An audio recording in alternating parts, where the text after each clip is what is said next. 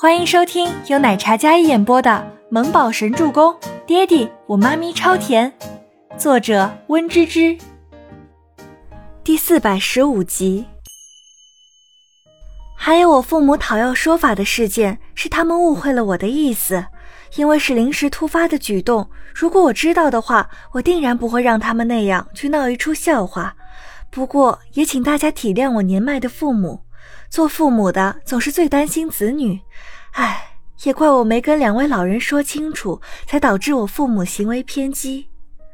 但是我很遗憾，我父母只是担心我受委屈，却没想到两位老人因我受了这么大的委屈。我母亲更是一气之下病情恶化。孟年心说到这里，眼眶红红，嘴上说着很抱歉，是自己父母不知情，唐突了。但却没想到，因为一个误会，真的害得他母亲病逝，这不是怪罪他们小题大做了吗？毕竟事关人命。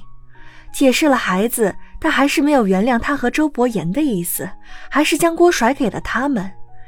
倪清欢看到孟年星那副娓娓道来的嘴脸，真是替他的父母不值。一句误会，就让两位老人闹出那样的笑话。不仅如此。现在所有的后果也都甩在了替他打抱不平的父母身上。如果李兰娣知道自己亲生女儿只当她是一枚棋子，她会作何感想？孟年心这个女人真是可怕，为了达到目的不惜一切代价，哪怕是她至亲，她也可以陷害利用，为了就是达到她想要的目的。因为母亲时日不多，便狠心不救，心狠手辣，可怕至极。倪清欢正准备给周伯言打电话，告诉他这个消息，门被敲响。周伯言推门而入，心长笔挺的身姿，端着那张清冷绝尘的容颜，长腿迈步走来。倪清欢站起身来，语气有些焦急地说道：“啊，你看到孟年星那采访了吗？”周伯言不疾不徐应道：“嗯，刚看到。”啊，你说他到底要干什么呀？是良心发现还是做什么呀？倪清欢想不通，他双手环胸站在那里，陷入了沉思。按道理，孟年星这样一解释，就能让他们与他再无纠葛，算是澄清了大众的疑惑。周伯言深邃的眸光凝着他陷入沉思的小脸，眸底逐渐漾开一抹笑意。但细想了这个问题之后，他那抹淡淡的笑意变成了冷。他想解释。自己的孩子与我们无关，但是我们明知道无关，却还将他母亲气得病逝，这是杀人于无形。倪清欢听了之后，惊恐的抬眸看向男人，答案呼之欲出。他刚才就有想到这些方面，但被他这么一说出来，他就更加明显了。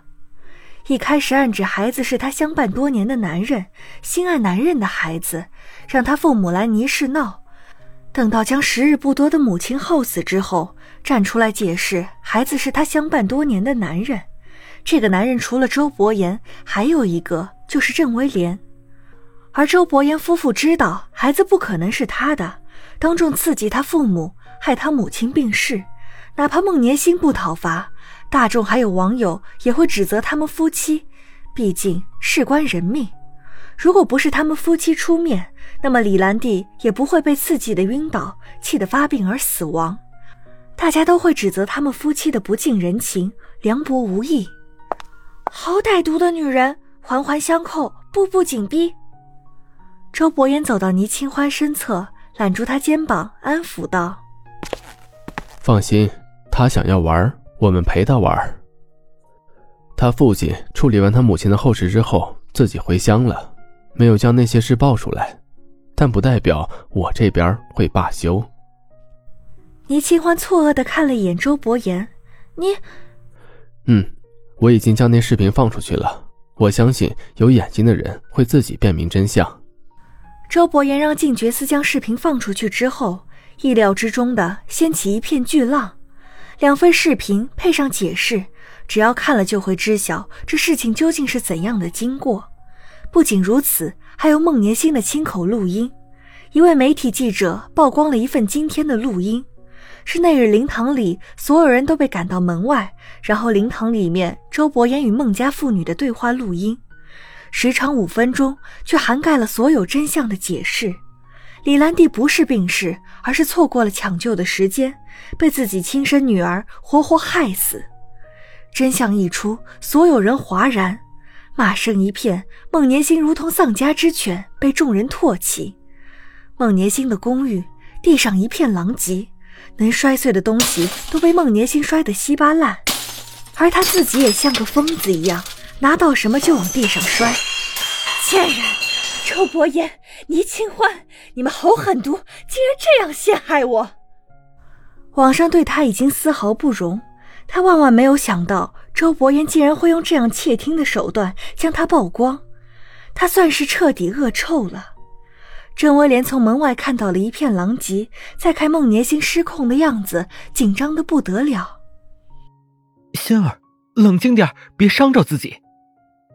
郑威廉进门，见到孟年星将一个花瓶要往地上砸去，担心那花瓶碎片会伤到他。他赶忙冲上去，将孟年星手里的花瓶抢夺过来，然后放下。心儿，没事的，没事的。郑威廉拥住气得发抖的孟年心，往日温婉的淑女，如今早就头发凌乱，面目可憎，像个疯子。整个公寓里一片凌乱，无处下脚。孟年心算是彻彻底底的将自己给毁了。威廉。我不甘心，我不甘心！孟年星任由郑威廉抱在怀里，他发着抖，嘶吼道：“他不甘心就这样被倪清欢给毁了，他的家庭，他的事业，他的声誉，他的一切，都被倪清欢的出现彻底毁掉了。